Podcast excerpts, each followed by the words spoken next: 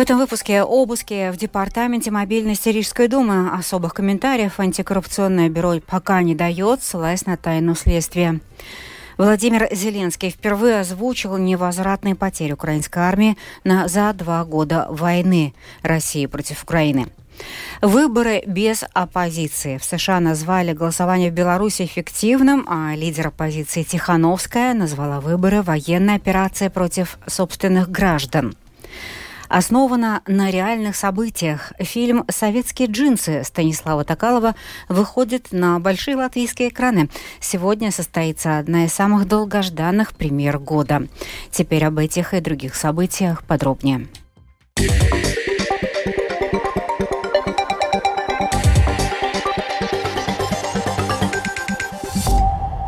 Бюро по предотвращению борьбы с коррупцией сегодня утром провело следственные действия в Департаменте внешнего пространства и мобильности по уголовному процессу, начатому в январе, сообщила агентство «Лето». На том этаже здания на улице Гертрудес, где находится руководство ведомства, были видны сотрудники КНАП, а также исполняющие обязанности руководителя ведомства Янис Вайвац. Все утро у самого Вайваца телефон отключен, а представитель ведомства ЛЛД Рудзика сообщил ЛТВ, что Вайваца сегодня нет и сегодня, скорее всего, уже и не будет. В самом КНАБе скупы на комментарии, так как расследование находится в самой активной фазе, в антикоррупционном бюро отрицали, что обыски связаны с делом о ремонте улиц Риги. Министр охраны окружающей среды и регионального развития Инга Берзиня планирует сегодня обсудить с партнерами по коалиции ситуацию в Резекне.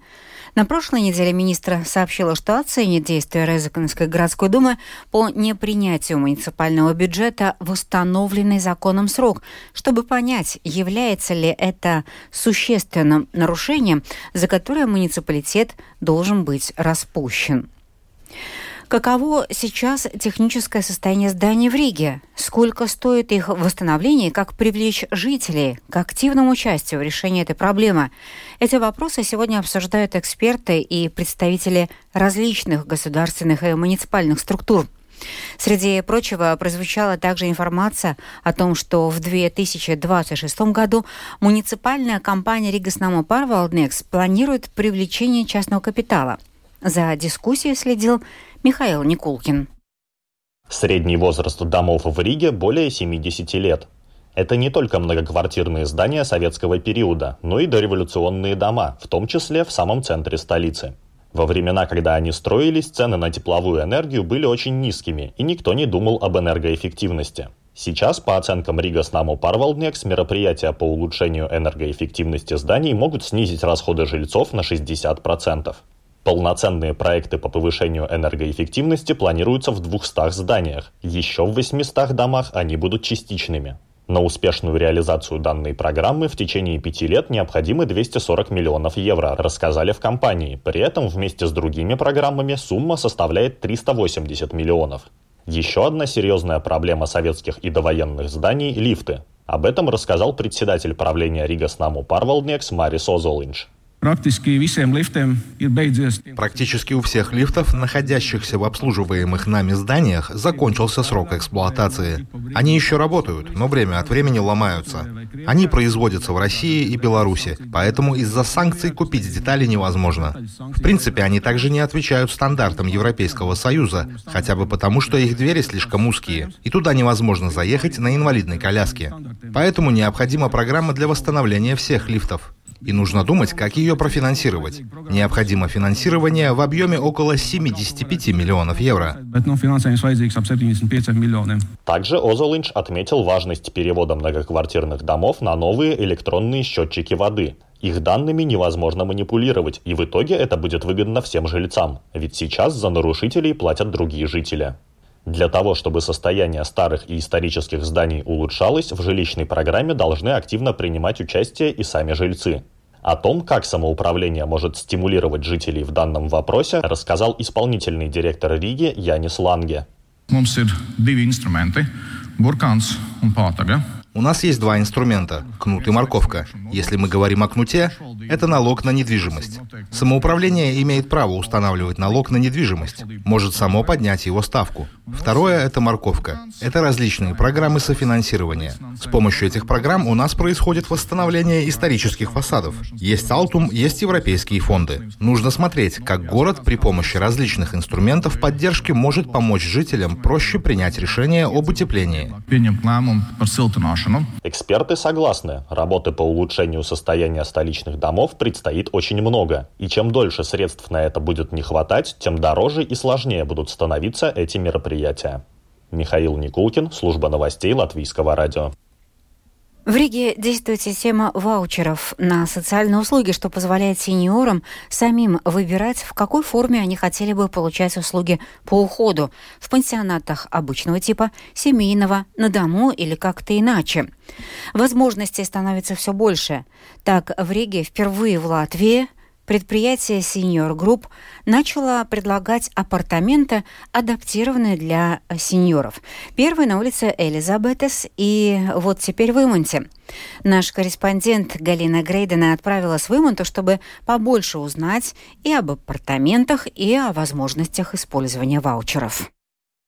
За основу взята французская модель ухода за пожилыми людьми. Апартаменты находятся в тихом зеленом месте между Имонтой и Бабиты. Это такой мини-поселок из одноэтажных домиков. Компания арендует здесь помещение, где можно разместить 12 человек. Вместе с ее представителем Ирен Голосовой заходим в дом. Каждая секция состоит из большой гостиной и трех изолированных комнат. Поселок предназначен для обычных жителей. Но вот эти три секции, здесь будут жить сеньоры. Это ни в коем случае не пансионат. Это просто люди, которые еще самостоятельно вполне могут жить активной жизнью, но дома им оборудовать для улучшения качества жизни проблематично. Допустим, человек живет на третьем или на пятом этаже. Каждый выход на улицу является для него некоторой проблемой. Первый этаж – это принципиальная позиция. Но у нас бывают люди, заезжают в более тяжелом состоянии. Когда, допустим, дети уезжают в отпуск и к нам привозят свою бабушку, чтобы мы это время за ней там просто присмотрели смотрели. Во всех комнатах у нас стоят функциональные кровати. Она поднимается у нас и вверх, и вниз. Приспособление, да, да. с которым легче вставать, встать с кровати, с кровати. Да? Специальные приспособления, кресло-туалет. Душевые кабины, не ванны, в которые трудно им зайти. Нету никаких порожков, то есть легко перемещаться по квартире. Четыре раза в день кормим. Один человек в комнате или максимум двое, да? да? К разговору подключается исполнительный директор Senior Group Диана Грибовска. У них, конечно же, есть кнопка безопасности, которую они могут нажать и вызвать помощь круглосуточно. Мы находимся в сотрудничестве с семейным врачом, приглашаем медсестру при необходимости. Сюда приходят родственники, друзья, семья. Как рассказала Ирен Голосова, пребывание в апартаментах сейчас за свой счет. Но компания начала переговоры с Рижской думой о возможности ведения в ваучеров самоуправления, которыми можно было бы оплачивать проживание в таких апартаментах. То есть каждому человеку назначается энная сумма социальной помощи,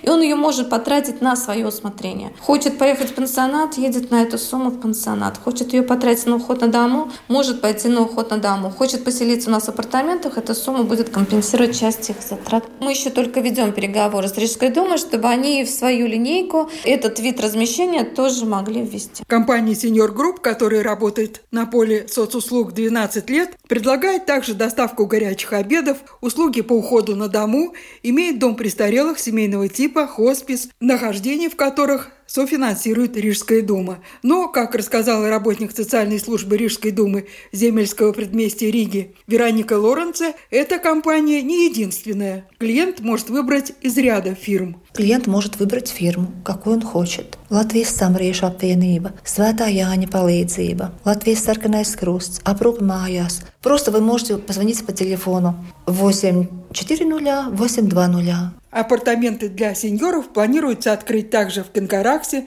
на Тейке и в Межапарке. А что касается ваучеров, то в Департаменте благосостояния Рижской думы нам сказали, что знают о существовании этой новой услуги, но еще надо оценить, можно ли включить ее в пакет ваучерных услуг. На срочной повестке дня этот вопрос пока не стоит. Добавим, что сумма ваучера обычно не покрывает всю сумму услуг частного предприятия. Поэтому требуется софинансирование со стороны клиентов или их родственников. Галина Грейдена, служба новостей Латвийского радио. Сегодня в парламенте Венгрии должно состояться голосование по вопросу о вступлении Швеции в НАТО. Вступление северной стороны в НАТО будет иметь важное значение для нашего Балтийского региона. Об этом Латвийскому радио сегодня сказала генсек Латвийской трансатлантической организации Сигита Струберга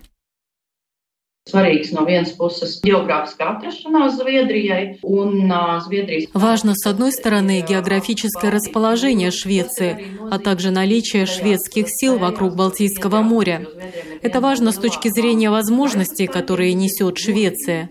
У Швеции воздушные силы одни из самых больших, что особенно важно для нас. Как вы знаете, мы сейчас особое внимание уделяем воздушной обороне Балтийского моря. Надо учитывать, что у Швеции есть несколько подводных лодок, и их число будет увеличено, согласно шведским стратегическим документам. Также надо говорить о больших возможностях Швеции в сфере высоких технологий и про оборонную индустрию, которая в Швеции действительно высоко развита.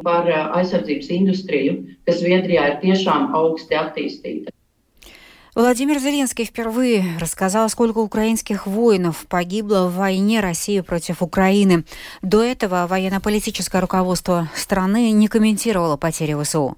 Названная цифра меньше, чем фигурирует в российских и западных СМИ. 31 тисяча українців загинуло, військових загинуло в цій війні. 31 тысяча украинских военных погибло в этой войне. Не 300 тысяч, не 150 тысяч, как там врет Путин со своим лживым окружением. Но каждая эта потеря – это большая потеря для нас. Россиян погибло 180 тысяч. Я не знаю, сколько без вести пропавших у них, но знаю, что до 500 тысяч вместе с ранеными. Я не скажу, сколько ранено украинских военных, поскольку Россия будет знать, сколько людей ушло с поля боя. Просто не скажу. У нас есть без вести пропавшие. Называть цифру не буду, потому что последний обмен показал, что цифры могут быть неточными. Двое парней были в списке пропавших без вести, а они вернулись домой живыми. Есть также десятки тысяч гражданских украинцев на оккупированных территориях.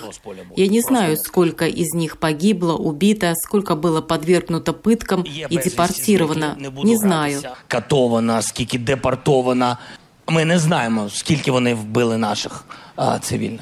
Не знаємо. В Беларуси провели голосование по избранию депутатов парламента и местные советы. Так называемые выборы прошли без участия представителей оппозиции, и на них отсутствовали западные наблюдатели, о чем ОБСЕ выразило глубокое сожаление. С осуждением фиктивных выборов в Беларуси выступили США. Подробнее об этом коллега Ростом Шукуров. Проведенное накануне голосование было первым в Беларуси после президентских выборов 2020 года, повлекших за собой массовые протесты из-за многочисленных фальсификаций и нарушений. Результаты тех выборов не были признаны западными странами, а протесты тогда были жестоко подавлены властями. На этот раз гражданам Беларуси предстояло избрать Палату представителей и местные советы. На 110 мест в Нижней Палате претендовали 265 человек. Парламентской кампании участвовали претенденты от четырех политических партий, из которых ни одна не является оппозиционной. Как сообщает издание «Новая газета Европа», явка граждан Беларуси на парламентских выборах составила почти 73%. При этом на досрочное голосование в Беларуси пришло больше людей, чем в основной день. Как пишет издание «Зеркало», именно досрочный день голосования является главным инструментом фальсификации на выборах. В основной день голосования лидер белорусской оппозиции Светлана Тихановская назвала проводимые режимом Александра Лукашенко выборы, цитирую, «военной операцией против собственного народа», подчеркнув цель ее проведения и призвала игнорировать их. Попытка режима использовать эти фальшивые выборы для легитимизации своего правления не увенчается успехом. Народ Беларуси видит насквозь этот обман, фасад демократии. И сейчас очень важно, чтобы международное сообщество сделало то же самое. Мы должны твердо придерживаться наших позиций и не признавать легитимность происходящих процессов, выборы и их результаты. Народ Беларуси заслуживает настоящих, честных и справедливых выборов. Тихановская также отметила, что демократические силы и народ Беларуси нуждаются в непоколебимой поддержке международного сообщества, чтобы добиться справедливости и демократического управления в стране. Правитель Беларуси Александр Лукашенко заявил на избирательном участке после голосования, что будет баллотироваться в президенты на выборах в 2025 году. Советник и глава отдела внешней политики команды Светланы Тихановской Франок Вечерка отметил, что проведенное накануне голосование для Лукашенко является своего рода генеральной репетицией перед президентскими выборами.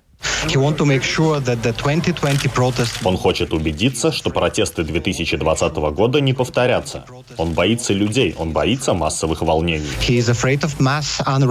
Между тем, Госдепартамент США опубликовал специальное заявление в связи с так называемым «Единым днем голосования Беларуси». В нем отмечается, что Соединенные Штаты осуждают фиктивные парламентские и местные выборы режима Лукашенко – и подчеркивается, что они происходили в атмосфере страха, в которой любой избирательный процесс нельзя назвать демократическим.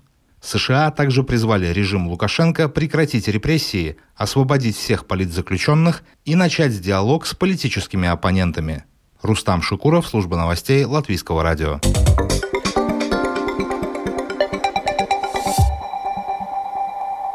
Сегодня в кинотеатрах начинают показывать латвийский сериал «Советские джинсы». На большом экране можно будет увидеть две серии из восьми, и о картине расскажет Елена Власова. Сериал только выходит на экран, а у него уже рекордные 12 номинаций и три награды «Большой Кристоп». В мае «Советские джинсы» будут участвовать в крупнейшем европейском сериальном фестивале во французском городе Лиль а только что они были показаны в специальной программе на кинорынке Берлинского кинофестиваля. Интерес публики к этой картине настолько велик, что сегодня состоится не одна, а целых две премьеры. И сегодня на премьерном сеансе будут показаны две первые серии. Идея сериала принадлежит латвийскому режиссеру и сценаристу Станиславу Токалову. В 2012 году один российский продюсер предложил ему написать сценарий о советских цеховиках. Стас придумал историю о том, как в конце 70-х годов в одной из рижских психиатрических клиник было развернуто подпольное производство джинсов. Но продюсеру такая трактовка не понравилась. В России уже был взят курс на романтизацию советского прошлого. И вот, спустя более чем 10 лет, его замысел реализован в Латвии. И, конечно, эта история не про джинсы, а про свободу. В основе сюжета реальные истории людей, которые в советское время прошли через психиатрические клиники и испытали на себе всю силу карательной медицины. Станислав Токалов знает множество подобных примеров. У меня больше всего в памяти осталась одна история, где был молодой парень из Риги, который э, решил написать э, письмо американским коммунистам прекрасными намерениями дружить. Его поместили в психиатрическую лечебницу. Для меня вот эта мясорубка, что такое является карательная психиатрия. Много ценной информации создателям фильма рассказали и сотрудники современных психиатрических лечебниц. Хотя, как говорит второй режиссер сериала Юрис Курсиетис, общаться с ними поначалу было нелегко.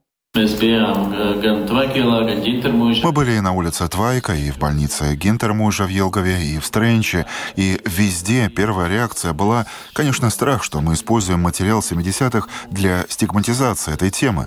Но чем больше мы общались с врачами, тем больше они понимали, что мы не собираемся их порочить, потому что сейчас это совершенно другой мир.